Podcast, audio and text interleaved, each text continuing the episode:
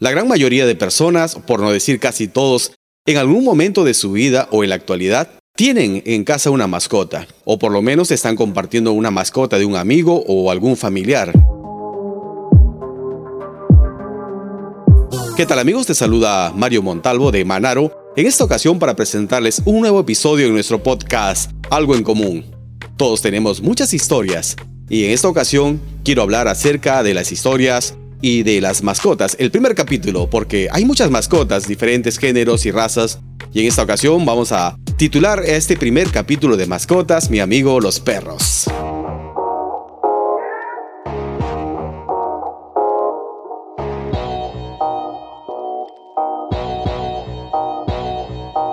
Gracias por seguirnos cada semana en nuestro podcast, también seguirnos en YouTube. Estamos como Manaro Mario Montalvo. Suscríbete a nuestro canal de YouTube. Activa la campanita para que puedas estar atento a las notificaciones cuando subamos un nuevo video. Estamos también en Facebook e Instagram. Muy bien, en el día de hoy queremos hablar un poquito acerca de las mascotas. Tú y yo hemos tenido mascotas.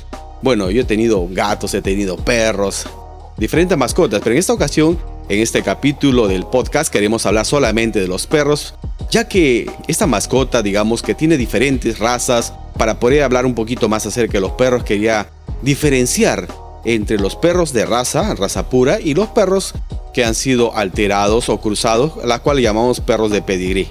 Muy bien, vamos a poder diferenciar primeramente a los perros de raza y los perros de pedigrí. En el Perú, por ejemplo, hay dos razas que predominan más en estos perros. El perro peruano eh, con pelo y sin pelo. Ustedes ya sé que lo conocen. En Europa, en Estados Unidos, en muchas partes del mundo es conocido este perro sin pelo su origen está en la parte norte del Perú.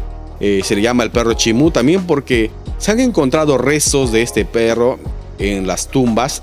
Ellos como morían se les enterraba con sus perros, estos perros sin pelo, porque decían que les acompañaba en su transición en la otra vida.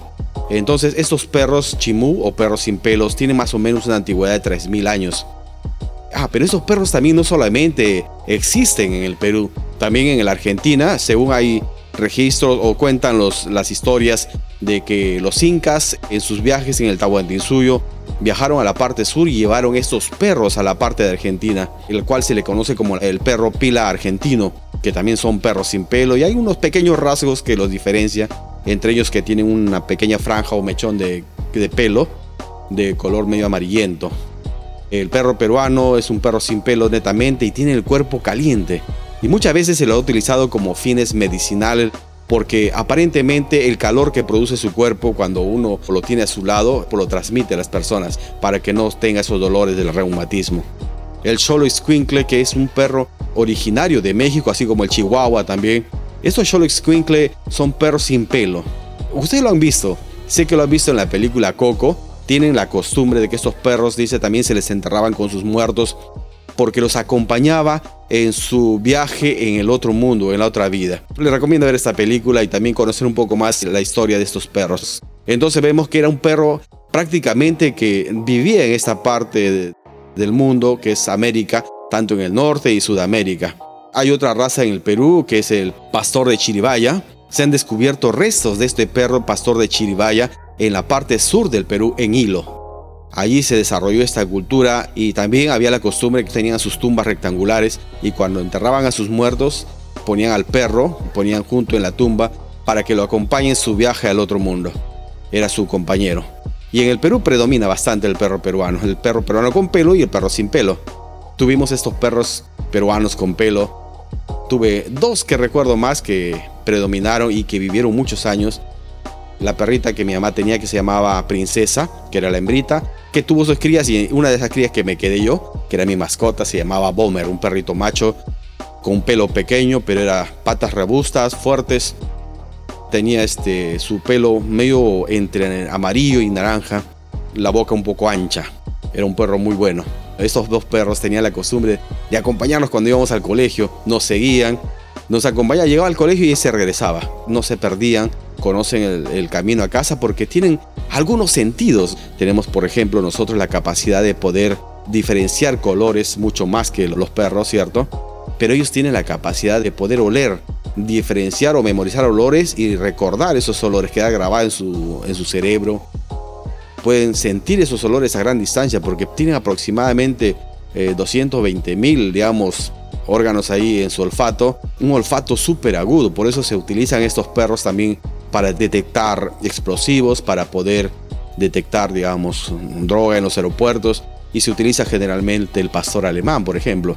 Sin embargo, en Rusia eh, estuve viendo algunos videos, leyendo un poco, han estado mezclando a los perros, cruzando razas para obtener un perro que tenga un super olfato y que tenga la capacidad no solamente de obedecer órdenes, de decir, huele, busca, sino que ellos por iniciativa propia, estos perros, comienzan a rastrear y ellos, así sea un tamaño de arena, una pólvora, ellos lo detectan. Es el trabajo que están haciendo con estos perros que están cruzándolos con el chacal, porque dicen que el chacal tiene el olfato más agudo. ¿Y cómo se ha comprobado eso? Porque aparentemente, generalmente nosotros cuando digamos, no, no, no nosotros, no yo no lo he hecho, pero los cazadores o los exploradores, cuando ven, digamos, un puma, un león, una hiena, un zorro, los pueden detectar, pueden atraparlo incluso. Sin embargo, el chacal dice que muy pocas veces, muy rara veces pueden detectarlo porque el olfato es tan fuerte de, de este chacal que siente al humano y se ahuyenta, se va. Por eso es un poco, digamos, difícil que el humano se acerque al chacal. Y por eso están haciendo este cruce de los perros en Rusia para poder eh, tener perros con un olfato más agudo. Muy bien, entonces estaba contándoles mi experiencia con algunos perros peruanos. Estaba mencionando que son perros de raza pura porque son perros que no han sido cruzados con otras razas, mantienen sus genes, su, su ADN. Generalmente estos perros son menospreciados muchas veces, los conocen o mal llamados perros chuscos y creo que están equivocados, porque son perros que mantienen sus genes al 100%. Un solo porcentaje que se varíe puede diferenciar el color de pelo, el tamaño, el tamaño del hocico, el tamaño de las patas, si cola o ni cola. Ese 1% en sus genes, en su ADN, hace que se altere algo en su característica de los perros. Entonces, hay muchos perros de raza pura, por ejemplo, conocemos el Alaskan Malamut. El Alaskan Malamut, el Samoyedo, son perros también que son perros antiguos eh, que tienen su pureza. El Alaska Malamut es parecido al Husky de Siberia. Estos dos perros tenían la característica de poder eh, soportar el hielo, el frío. Se ha utilizado en los trineos para jalar las personas que viajaban en la nieve en los trineos. Y dice que aguantan los Alaska Malamut estar varios días sin comer y sin tomar agua en ese viaje que hacían largo con sus dueños. Entonces vemos que tenían ciertas características y se sigue manteniendo. Se está familiarizando siempre el Alaska Malamut y también el, el Husky siberiano. Otro de los perros antiguos de raza pura es el Basenji. Es un perro africano, según se dice es el perro más antiguo del mundo. Es un perro muy hermoso, largo, alto, tiene un pelaje largo, patas largas, es un perro delgado. Dicen que tiene características especiales, por ejemplo, que no ladra, emite un sonido, pero no hace ladridos y tampoco emite olor. No tiene ese olor fuerte de los perros. Y mucha gente lo quiere adquirir por esa especialidad, esas características que tiene, lo adquiere la gente. Entonces he mencionado algunos perros nomás de raza pura, porque hay varios que se mantienen aún el tiempo, para poder diferenciar con los perros de pedigrí. Cuando tengamos mascotas, ahora que voy a hablar acerca de los perros de pedigrí, hay que tener en consideración cuando queremos adoptar una mascota o tener en casa una mascota que sea un perro, hay que averiguar un poco acerca de su raza, la mutación o la mezcla de razas que ha tenido el cruce y también ver qué enfermedades traen estos perros para poder atenderlos, qué alimentación necesita, qué tratamiento necesita, el espacio necesita un tiempo para darle un tiempo para sacarlo a orinar, sacarlo a pasear, tener un cuidado especial, sus vacunas, su medicina, su alimentación y muchas cosas para que no los estemos luego abandonando, dejando un costado o mandándolo a la azotea. Entonces seamos considerados. Vamos entonces a hablar un poquito acerca de los perros de pedigrí, que muchas veces nos gusta porque tienen ciertas características si queremos esos perros. Esos perros de pedigrí han sido cruzados con diferentes razas. Eh, a partir del año 1920 más o menos hubo una fiebre en Europa. Quería la gente tener una mascota diferente a la que tiene mi vecino o mi amigo.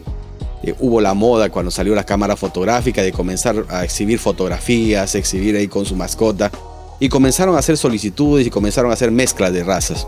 Y tenemos perros, digamos, que tienen cabello más largo, de un solo color blanco, perros que tienen patas largas o que son muy pequeñitos como el Pomerania, que ha batido récord Guinness al caminar en dos patas, dice el mayor tiempo posible, las patas delanteras todavía. Tenemos el Chow Chow, el Beagle, el Bichon Frisé, el Bull Terrier. Son perros entonces que han sido mezclados. Hay perros que han sido mezclados y se le ha buscado ciertas características tanto para acompañar a las personas, que usarlo como tratamiento médico, por ejemplo, en sus terapias de rehabilitación de las personas se han hecho mezclas para tener perros que sean mejores perros pastores, para que sean más veloces para las competencias, perros para cazar, se han hecho también perros para pelea, por ejemplo el pitbull, el dogo argentino. Este dogo argentino tiene historia porque ha sido llevado a los Estados Unidos para utilizarlo en los campos de cultivo para cuidar el ganado entre los animales salvajes que vienen a destruir la siembra o también atacar los animales o el ganado. El dogo argentino es un perro que ha sido mezclado pero que es conocido también a nivel mundial. Hay perros de ese tipo, ¿no? Hay diferentes características en la actualidad de perros.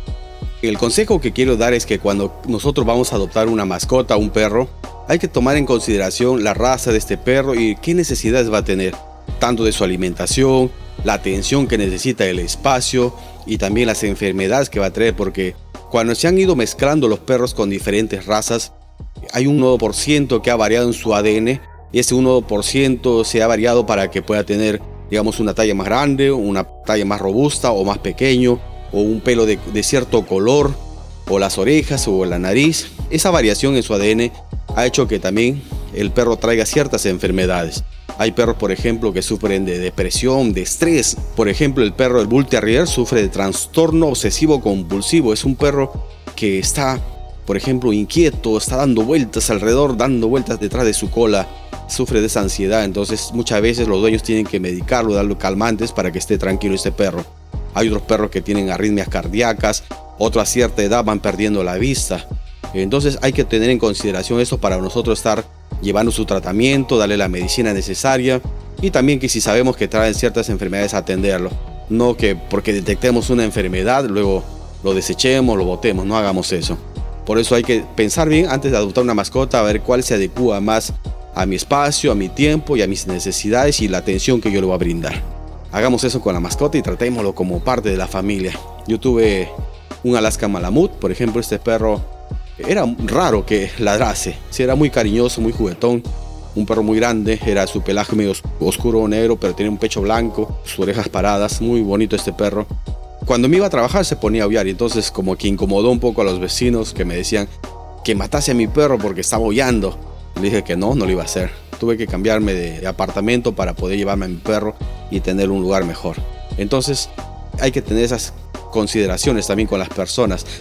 Por favor, cuando tengamos una mascota, tenemos que tener consideración con las personas, especialmente con aquellas personas que usan silla de ruedas, las personas que tienen ciertas limitaciones físicas.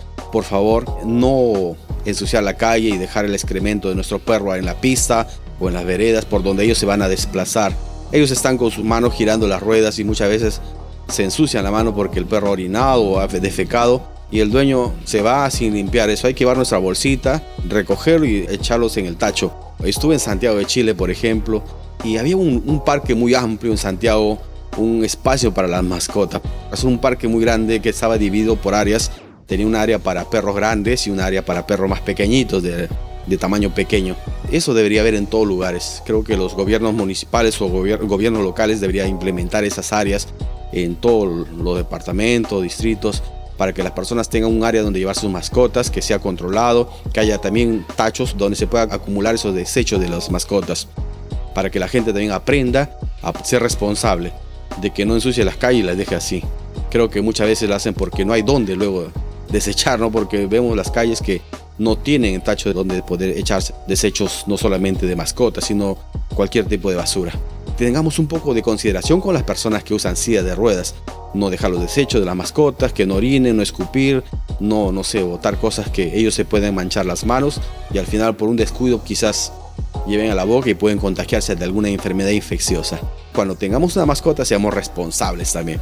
Amemos a nuestras mascotas. Manaro Records.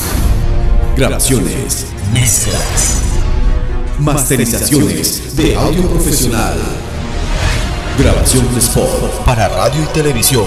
Arreglos y maquetas para compositores. Manalo Records. y generé el sonido.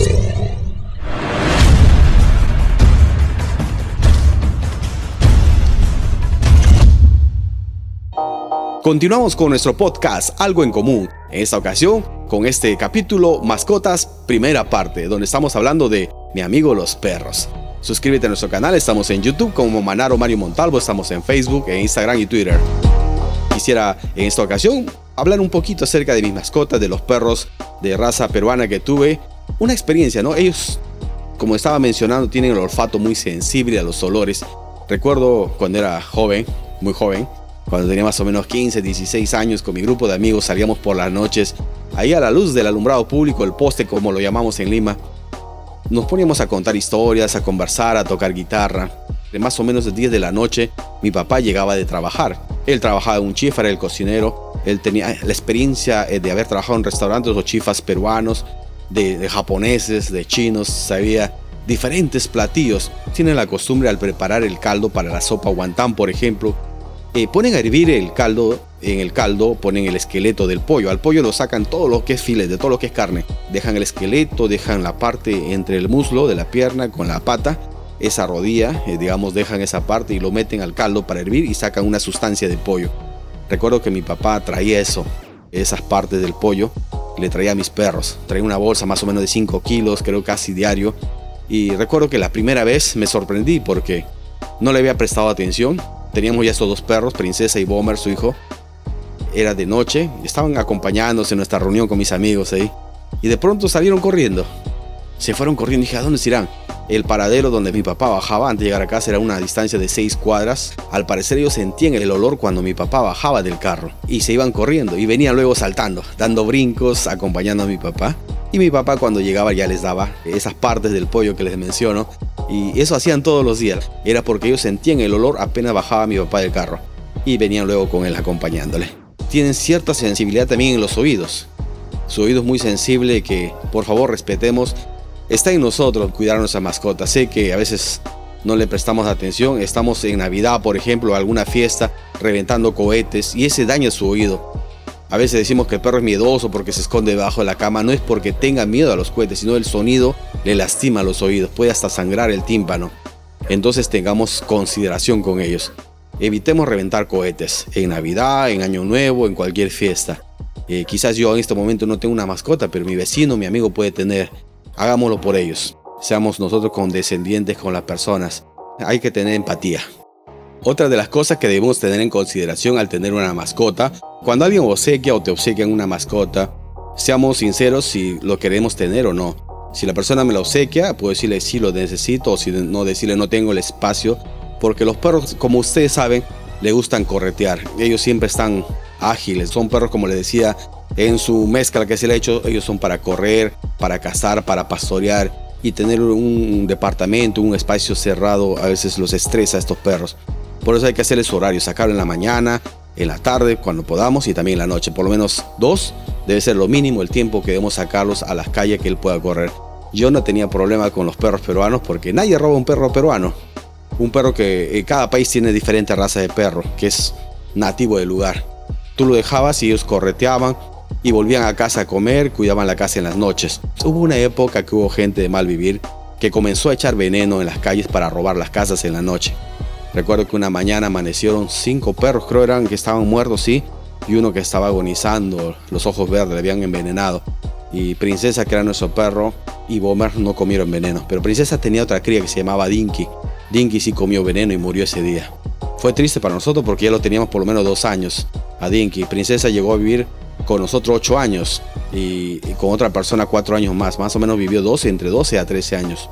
Entonces mataron estos delincuentes a los perros, se los envenenaron. Pensando haber matado a todos, Princesa estuvo viva. A los dos días más o menos volvieron estos ladrones a robar. Princesa, que era nuestra perrita, comenzó a ladrar muy fuerte, que la gente comenzó a salir. También salí yo en la noche y, vimos que había unos ladrones, como vio que había mucha gente en el barrio, se espantaron y se fueron pero días después volvieron nuevamente. Y Princesa estuvo ladrando, como la gente se dio cuenta que había unos ladrones y se habían subido un techo de una vecina y todos gritaron, ratero, ratero. Y comenzamos a correr, ¡eh, a chaparlo a los rateros! Y los rateros se asustaron, saltaron de ese techo a la vecina a otro y se aventaron para la otra cuadra. Se escaparon. Pero Princesa fue la que cuidaba, y tanto fue así que cuidaba al barrio que los vecinos a veces le llamaban y le daban comida. Se lo jalaban a la puerta de su casa para que esté allí. Entonces Princesa ya cuidaba la casa desde el frente. Y nosotros llamamos que venga, venía a casa un rato, luego se iba al frente al vecino a cuidar, le daban su comida y regresaba. Un tiempo estaba de guardián de toda la cuadra hasta que los vecinos fueron ya teniendo sus perros que cuidaban la casa. Esa es la ventaja de tener perros, digamos, peruanos o perros nativos del lugar que podemos nosotros dejarlos a la intemperie y no se van a perder. A veces cuando son perros de pedigría hay gente delincuentes que roban estos perros, los venden, los revenden. Es muy triste cuando a veces te quitan una mascota. Hay que tener cuidado, hay que tenerle su tiempo para sacarlos, su identificación, su collar con una, una cadenita, algo que esté su nombre. Entonces hay que tener en consideración eso, el tiempo que ellos necesitan, la atención que debemos darlo. Cuando recibamos una mascota, como les estaba mencionando, si alguien nos regala, hay que criarlo hasta que ellos cumplan la mayoría de edad o donarlo a alguien que sí lo necesite. No hagamos esto de que cuando el perro, mientras está pequeño, lo tenemos en casa, lo acariñamos, crece el perro y mucha gente los abandona, los bota. Y eso está mal. Las mascotas son como nuestra familia. Ellos nos quieren, nos aprecian, son nuestros amigos y también brindémosle el mismo afecto que ellos nos dan. Hay que tener en consideración cuando tengamos una mascota que va a crecer, que va a soltar pelos. Hay perros que cambian de pelo cada cierto tiempo. Hay perros que sueltan mucho olor. Por ejemplo, el perro peruano generalmente no le sentía el olor, pero si le bañábamos cada cierto tiempo. No emitía un olor este, fuerte. Hay perros que sí, por su pelaje largo, a veces sudan, porque tienen un pelaje largo porque son nativos de un lugar frío. Los llevan a lugares calurosos y quizás por eso sudan demasiado. Y estando en una casa cerrada, más aún. Es por eso que debemos siempre asearlos, bañarlos. Algunos quizás cortar el pelo cuando es una zona calurosa. Pero si hay una zona fría, entonces hay que tenerlo con su pelaje. Hay perros que son con pelo muy pequeño, más bien necesita abrigo. Que también se resfrían, también se enferman. Seamos considerados con ellos. También seamos considerados con las personas, los niños especialmente, que siempre están correteando. Si tenemos un perro grande, tengámosle con su cadena para evitar que pueda el niño asustarse o pueda morderlo. Y también evitar perjudicar a las personas que usan silla de ruedas como les estaba mencionando. Seamos amorosos con nuestras mascotas, averigüemos qué raza de perro tengo, qué necesidades físicas necesita, qué medicina necesita, qué enfermedades van a tener, a qué edad también para que podamos darle la atención y llevarlo al veterinario para que no se complique. Gracias por ver este video, gracias por seguirnos en nuestro podcast Algo en Común. Esa fue una historia más con los perros. El capítulo o episodio de hoy fue Las mascotas, parte 1, mis amigos los perros. Eh, la próxima semana estaremos compartiendo el capítulo 2 de mascotas. Gracias por seguirnos en YouTube. Suscríbete a nuestro canal en YouTube, estamos como Manaro Mario Montalvo. Dale un clic ahí a suscríbete, al botoncito rojo, activa la campanita para que puedas ver las notificaciones cuando subimos un nuevo video. Estamos también en Facebook, Instagram y Twitter. Gracias, se despide tu amigo Mario Montalvo de Manaro.